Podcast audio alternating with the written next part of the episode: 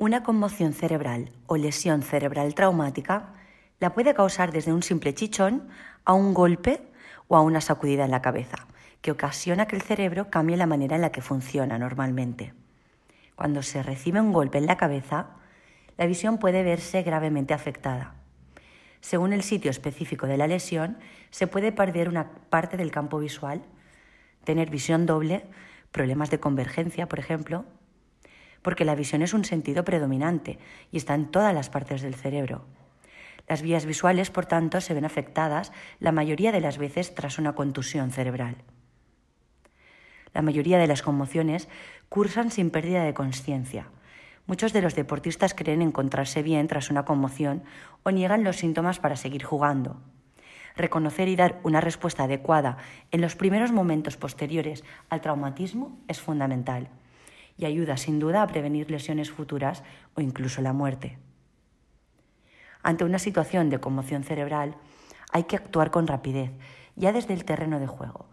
Se pueden emplear varios tests objetivos justo después del golpe que descarten cualquier problema y nos ofrezcan una retroalimentación de detección instantánea, en minutos. Muchos de estos tests de detección rápida son test visuales, se valora de manera rápida la capacidad de realizar seguimientos isacádicos, que son los saltos rápidos de los ojos, con precisión, manteniendo la atención y sin pérdidas de equilibrio.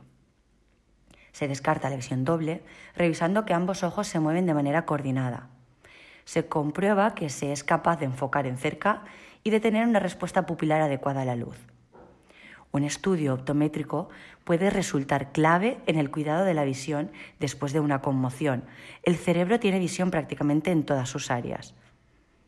Para evitar eh, conmociones más graves, es responsabilidad de todos comprobar la política de nuestras asociaciones deportivas, de escuelas o distritos, respecto a las conmociones cerebrales, conocer si hay un plan de actuación establecido en caso de que se produzcan y estar informados todos deportistas, padres y entrenadores sobre las conmociones.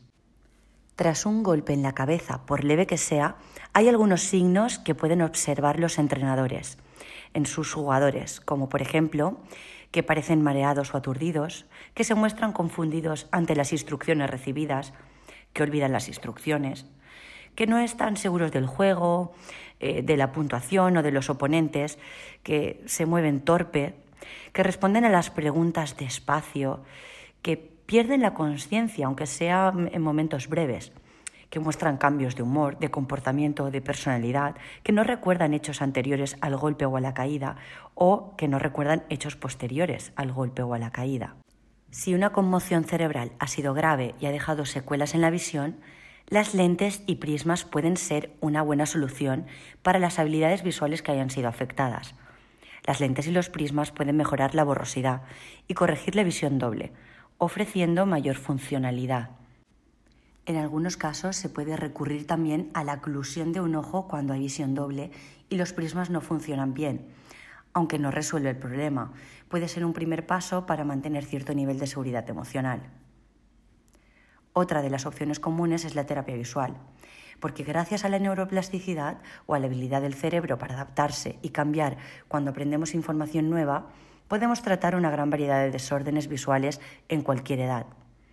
La terapia visual consiste en, el entrenamiento de las distintas habilidades visuales, con una serie de ejercicios programados y dirigidos por un profesional cualificado. No todos los optometristas estamos especializados en las mismas áreas y la terapia visual es un campo de especialización dentro de la optometría.